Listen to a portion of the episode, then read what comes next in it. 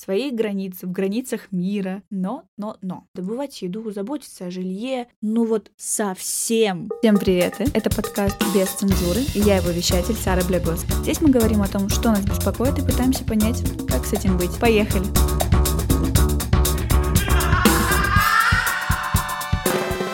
Ребята, как ваши делишки? Или дела? Надеюсь, вы не думали, что это последний выпуск, и я молча исчезну из вашей жизни и не буду вам доедать. Это не последний выпуск, как минимум в этом году. Скажите, пожалуйста, у вас тоже включен режим кибер-мега-турбо успеть все перед Новым годом? Не то чтобы я не люблю эти состояния, но это замечательное после новогодней недели занятие крайне приятное. Долгой какой-то предыстории к нашей сегодняшней теме не будет. Я просто давно хотела обсудить очень насущную и животрепещущую тему. Хотела копнуть в доверие или недоверие. Точнее, и. Почему без недоверия? Потому что мы будем говорить о обеих сторонах, и потому что как одно, так и другое понятие или явление приводит нас часто к тем или иным переживаниям в том или ином виде. Таки давайте же начнем наше рассуждение. Как всегда, мне хотелось бы напомнить всем, что я не специалист, а просто обыватель, но очень заинтересованный. Поехали! Вообще, раз уж мы тут откровенничаем, у меня с этим проблемки, с доверием и недоверием. Я очень много размышляла по этому поводу, пыталась понять и поняла, что в этом году, например, стала более открыта и доверчива к людям, событиям и стечениям обстоятельств. Но тут я о тех, что не самые отвратительные. Но при этом я все равно понимаю, что это же открытость и доверие на определенном уровне. То есть есть некая воронка, по которой люди в нашей жизни доходят до конечной цели. И кто-то отпадает, либо остается на определенном уровне этой воронки. То есть мы можем доверить человеку сделать что-то определенное, но, например, не поделиться с ним переживаниями. Или наоборот, мы можем с легкостью оголить струны душевные, но при этом не доверить э, человеку важное дело. И в таком случае, как это измеряется? Да и нужно ли вообще это измерять? Сколько тут э, слоев? Еще были размышления у меня о том, что это следствие города, в котором я росла, точнее его масштабов. Поясню. Майкоп, собственно, мой родной город, в котором живет моя семья и часть друзей с детства, маленький город. И плюс-минус все знают друг друга. Ну или что-то друг о друге, сто процентов. То есть, даже если ты не знаешь человека, кто-то из твоих друзей и знакомых владеет информацией о нем. От этого ты всегда имеешь какой-то пул данных, простите, профдеформация, который предоставляет хоть какой-то образ, какой-то базовый образ о человеке. То есть ты знакомишься не с незнакомцем тотальным. Несмотря на то, что я не живу на постоянной основе там довольно давно, понимаю, что в новой реальности, я не про сейчас, а про момент отъезда оттуда, я знакомилась со всем незнакомыми людьми. Это интересно. Ладно, давайте приступим к анализу нашего беса два в одном и постепенно-постепенно будем нащупывать. Начнем, как всегда, с понятий. Что такое доверие, недоверие? Как и многие базовые штуки, это формируется во время нашего раннего развития, когда мы не ждем подвоха от мира, доверяем ему и существам в нем со всей наивностью и искренностью детской, новорожденческой. Не боимся брать все в руки, пробовать, щупать. В общем, пытаемся ощутить и познать по полной. И если в раннем возрасте это предопределено, было сложно, таким понятием, как доверие, то в сознательном возрасте это плавно приобретает немного другое направление познания этого мира с немного более отрицательной частицей, приставкой. Попробуем сформулировать несколько понятий доверия. Доверие — это набор моделей поведения, таких как действия, зависящие от другого. Доверие — это вера в вероятность того, что человек будет вести себя определенным образом. Доверие — это абстрактное ментальное отношение к утверждению, что на кого-то можно положиться, Доверие — это чувство уверенности и защищенности, о котором заботится партнер. Партнер тут подразумевается просто второй человек э, в связке вас и кого-то. Ну и в случае недоверия мы подвергаем все ранее сказанное сомнению. Давайте немного отмотаем назад к формированию нас. Существует такое понятие, как базовое доверие, которое рассматривалось Эриком Эриксоном. Это как раз о том, как формируется наше доверие к миру еще в самом-самом детстве. Эрик выделял несколько этапов, в которые как раз-таки и формулируется наше доверие или недоверие.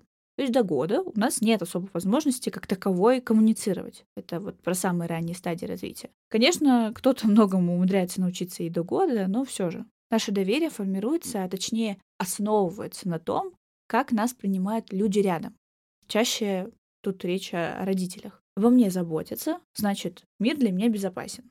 Далее, в период до трех лет, это самый насыщенный период, мы учимся просто всему, чему возможно научиться. Ходить, говорить, выражать мнение и так далее. Поэтому, наверное, в избежание недоверия давать ребенку щупать этот мир всеми способами, метафорически, и нет, э, это правильное решение. Конечно, комфортнее и удобнее поставить ребенка в ходунки или в манеж и не давать ему прикасаться от, э, к чему-либо, во имя спасения. Но тут у ребенка теряется возможность ощутить все углы в прямом и не прямом смыслах. Но мы тут не о воспитании. Поехали дальше.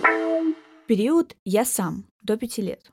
Это довольно важный этап формирования нашего доверия. И к этому возрасту мы обычно уже имеем какой-то определенный словарный запас, можем продвигаться и ругаться. И если родители дают нам самим делать все, ну или хотя бы большую часть, мы обзаводимся в первую очередь доверием к себе, Иначе, если бы нам не давали что-то делать э, самим, ощущение недоверия к себе в первую очередь и ощущение опасности, от которой его хотят защитить или оградить, тут как тут. Ну и далее периоды отрочества, юности, когда мы активно социализируемся в школе, в универе и так далее. В эти периоды также осознанно или не очень происходит закрепление тех или иных э, паттернов реакций, которые вследствие как раз-таки формируют в нас базу, тот шаблон, на основе которого мы неосознанно сверяем, стоит ли доверять или нет. То есть мы в соответствии с этим шаблоном оцениваем ситуацию. А что, если подобного шаблона нет? Ситуация случается впервые, или человек определенных характеристик впервые встречается нам на пути. Можно ли сказать, что доверие или недоверие формируется в условиях неопределенности или ситуациях э, отсутствия контроля? Как будто да. Ведь именно в моменты проживания ситуации, получения первого подобного опыта и как раз-таки проявляются те самые чувства. Хоть доверие ассоциируется по большей части с открытостью, но при этом недоверие возникает при возникновении таких же факторов. Поясню. Если нет неопределенности или опасности, то нет как и доверия, так и недоверия. Но при этом давайте все-таки развеем стигму о том, что недоверие всегда зло, а доверие наоборот — Иногда чрезмерное доверие приводит к неутешительным результатам, а оптимальное недоверие к пользе. Но я ни в коем случае не призываю постоянно всех в чем-то подозревать, пожалуйста, ребят. Этого делать не нужно. Если так подумать, то доверяя человеку, мы формируем некоторые позитивные ожидания, так скажем. Хотя при этом, доверяя человеку, мы не всегда ждем от него позитивной обратной связи или поступков, действий. Но это уже, наверное, каких-то уровнях доверия. И если говорить общими категориями, мы вроде как э, доверяем чему-то доброму и хорошему. Ну и обратная тут взаимосвязь с недоверием. Не просто так все-таки философия одним из важных факторов доверия является мораль, нравственная категория, какая-то даже этическая категория взаимоотношений между людьми. С недоверием же мы чаще ищем в собеседнике факторе или ситуации потенциального недоверия что-то безнравственное, негативное, осуждаемое, враждебное даже, наверное. Но это все теории, часто отрицаемые практикой, иногда подтверждающиеся, хоть и частично. Нравственность не всегда критерий. Тогда чем все-таки отличаются эти два таких разных и таких похожих понятия? Так вот, отечественный социолог, психолог Поршнев отрицал, что доверие — это отсутствие недоверия, при этом еще утверждая, что эти два явления могут происходить и в один момент времени. Я не буду пытаться рассказать, пересказать, так как в его рассуждениях слишком много сложных терминов, которые я сама перечитывала несколько раз, чтобы понять. Своими словами, суть в том, что доверие он рассматривал как предрасположенность к внушению и зависимости от другого. И он отмечал, цитирую, что зависимость первичнее материальнее, чем внутренний мир одиночки. И по его мнению, недоверие есть отношение, которое формирует внутренний мир человека. То есть психическая независимость достигается противодействием зависимости. Ну, в общем, Попробуйте переслушать и понять, что я имею в виду. Но суть в том, что способность не доверять, наряду со способностью доверять, функция в нас крайне древняя. То есть, когда нас отделяет от матери, когда мы отделяемся чисто физиологически, мы попадаем в дискомфорт. Так как, ну представьте, обитали же в хорошей среде, нам не нужно было добывать еду, заботиться о жилье, пытаться что-то кому-то сказать, доказать, чтобы выжить и все эти вот прелести рожденного человека. Но в конце концов, столкнувшись с этим миром, неизбежно. Мы учимся и научаемся, такое вот дурацкое слово, с ним взаимодействовать. Находим то, что нам нравится и приносит удовольствие, и избегаем то, что наоборот. По сути, инстинкт самосохранения, когда мы вот приходим в этот мир и пытаемся как-то себя оградить от опасности, не является проявлением базального недоверия нашего. Помарочка, базальное недоверие — это ощущение небезопасности окружающего мира и стремление к избеганию неприятных факторов среды.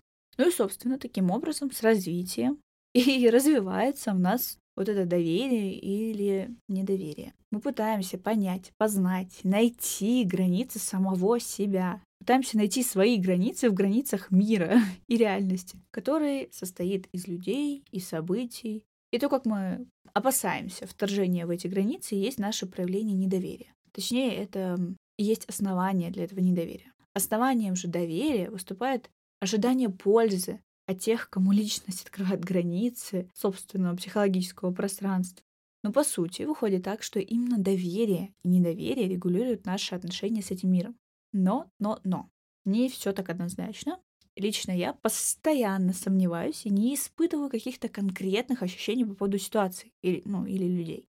И тут выползает такое понятие, как амбивалентность. То есть мы можем доверять и не доверять одновременно. Но все-таки есть некоторые случаи, когда эти два явления проявляются автономно. Во-первых, это при динамичности отношений между людьми. Во-вторых, наличие у партнера, да, я уже поясняла, кто такой партнер в данном контексте, имеет противоречивые качества. В-третьих, это противоречивое отношение к ряду каких-то свойств личностных. В-четвертых, это высокая субъективная важно, субъективная оценка рисков, которая возникает э, в результате этой открытости, высокого уровня доверия субъекта, то есть нас как субъекта, и, собственно, нашего партнера по взаимодействию. И вот последнее наше, вот это вот в четвертых, как раз-таки приводит к одновременному росту недоверия и очень часто необоснованному, которое не подкреплено какими-либо фактами. Ну, мы все помним, да, что мы любители всего необоснованного. Ну и раз мы о бесах, да, помним, Давайте уж рассмотрим недоверие, которое сразу же не возникает. Ну, редко. Если все факторы совпадут с неудачным опытом, и мы сразу реагируем недоверием почти на 100%. Я сейчас не о ситуациях совершенно новых. Понятное дело, кто, что к новым ситуациям людям мы более недоверчивы. Так вот, оно развивается не сразу. И вот некоторые этапы, через которые мы проходим в той или иной последовательности.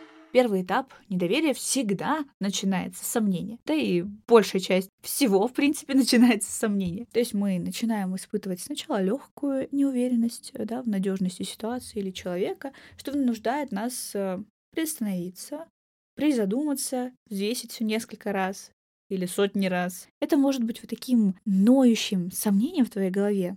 Знаете, когда ты голодный, твой желчный пузырь начинает выделять желчь, такое ноющее чувство, которое напоминает тебе вот этот голод, от которого очень тяжко избавиться, только если вот получается избавиться от голода, поев, а тут доверившись. Далее это подозрение. Тут очень все понятия, все этапы крайне близки. Получается, здесь это неразрешенное сомнение, которое впоследствии без какой-либо работы с ним перетекает как раз-таки в подозрение. Это наша убежденность, уже тут э, этап убежденности, но пока без каких-либо доказательств. И тут у нас как раз-таки появляются признаки, которые означают, показывают э, недостаток доверия. Но фактами мы все еще не владеем. Далее это беспокойство, такой вот третий этап недоверия. В общем, это включает в себя все тревогу, беспокойство, предчувствие чего-то плохого. И иногда это даже физически ощущается. Предпоследний этап — это страх. На этом этапе недоверие достигает такой точки, что ты боишься оказаться уязвимым. Мы сталкиваемся с каким-то повторяющимся злоупотреблением нашим доверием, а наше недоверие возрастает так, что человек становится такой для нас угрозой, что и подпускать не хочется даже на расстояние вытянутой руки. И последний этап — это самозащита.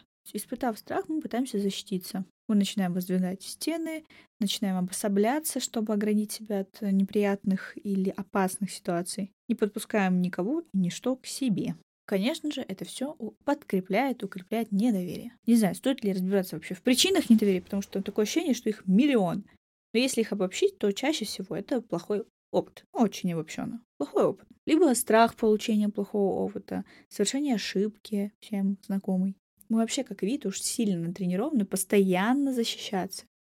Это нормально. Без этого нам бы тяжко пришлось. Но слушайте, скажу самую банальную вещь, которую, мне кажется, я транслировала на протяжении всех выпусков. Мысль о том, что мы не застрахованы от рисков. Ну вот совсем. Все помним, да, что нам подвластно чертовски маленькое количество факторов в моменте, в ситуации. И если мы будем постоянно бояться кому-либо доверять или чему-либо, что тогда останется? Жить в своем пузыре? Зато в безопасности, это не факт. Тут вопрос тоже спорный. На Земле уйма людей. И, конечно, хотя бы один из них вас подведет, расстроит, разочарует, подставит, но это не значит, что все остальные пойдут по той же поведенческой тропинке. Как минимум потому, что мы все абсолютно разные, с разным пулом характеристик и особенностей. Да и вообще, возвращаясь, например, к контролю, мы помним, что невозможно предугадать, как обернется ситуация.